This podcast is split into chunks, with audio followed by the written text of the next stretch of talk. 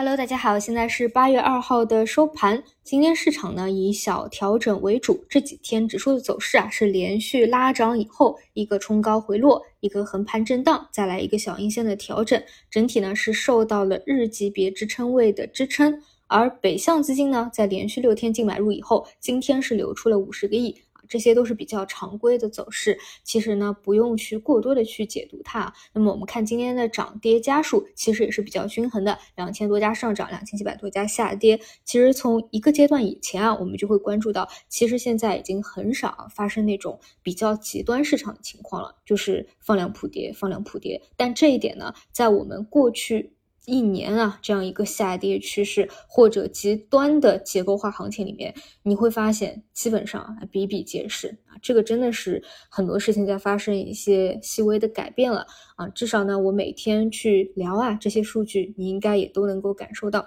那么今天量能呢是有一点萎缩的，八千三百六十亿，这也就代表着今天早晨像券商这种冲高啊，它不是一个进攻的信号，更多还是盘整的预期。那么今天的。券商啊，大金融权重的方向呢，是一个冲高回落啊，这个跟量能相关。中午也解读过，但是在午后呢，你会发现啊，像一些大智慧这种个股啊。又是来了一波拉涨，而今天早盘呢，像券商板块的大盘代表啊，就是一个东方财富，一个中信证券嘛，早晨也是走的一个反包走势。其实呢，像这个板块啊，这些方向真的已经是表现的非常抗跌了。在指数主调整的一天啊，他们还是比较抗跌的，尤其是一些前排的标的啊。那么无量的话，也不是一个上攻日，那整体今天的一个冲高回落呢，也是比较符合盘整的一个预期。这里呢，如果大家要在盘中啊去观察几个点的话，我觉得就是这个：首先，指数方向能够守住三千二百三十点，那么趋势就没有发生什么变化。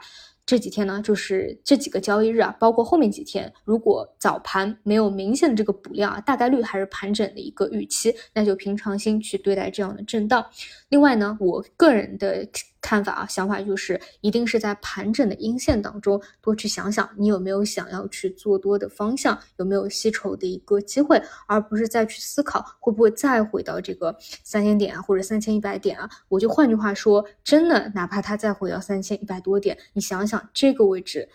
三千二百五十多点位置往下，真的是有多少空间呢？我觉得我个人还是会去考虑一个赔率的问题啊，嗯，然后因为你如果。就是总是担心一个问题的话，那你永远在这个市场里面会忧虑的啊！我说实话，哪怕是在一个方向走主升浪的时候，难道你对这个市场就没有任何自己担心一些风险吗？其实这种风险的意识啊，你是可能一直都会有的，嗯，但是还是要去看看大的方向，去思考一下赔率吧。那么这里呢，如果是看大金融券商方向的啊，我觉得也就两点，第一个就是这一波的龙头股啊的五日线。能盯着就好，最好呢是不要跌破。第二个呢，就是像那些大块头啊，比如说中信证券这种，第一个涨停的收盘价不要跌破啊，这是一个比较好的标准和底线。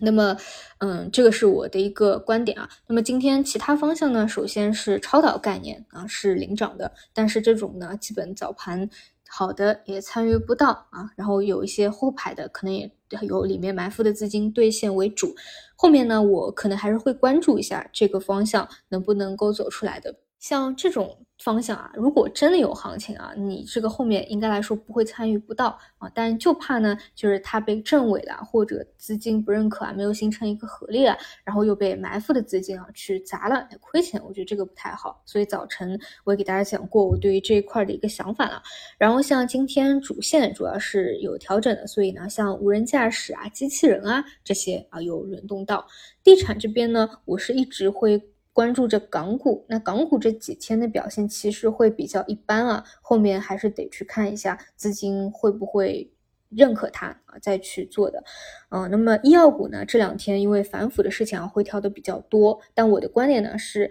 当一个有价值的方向啊，已经经过长期的下跌调整，再来一个短期的利空，我反而后面是会关注着有没有好的一个中期级别的一个买点的。但是短期呢，如果说是受到情绪的一个压制啊，那我觉得再看一看啊。但是像这种。真的是中期、长期级别来说，最好的就是买在至暗的时候，嗯，所以会一直关注着吧。这块后面我们也可以经常去复盘看一下。那总结一下，其实今天、昨天的一个行情呢，就是在连续指数拉涨啊、政策刺激以后出现的一个小幅度的回调啊。这个确实，你从涨跌家数来看，还是回落的一个幅度来看啊，确实都还是比较柔和的，不是那种激烈的或者大幅度的下砸和回落。所以后面几天还是去看一下。啊，已经是五日线上去了，进行了一个小回踩以后，它的一个修复的情况，市场方向选择的一个情况吧。然后细节上啊，看的哪个哪些看点、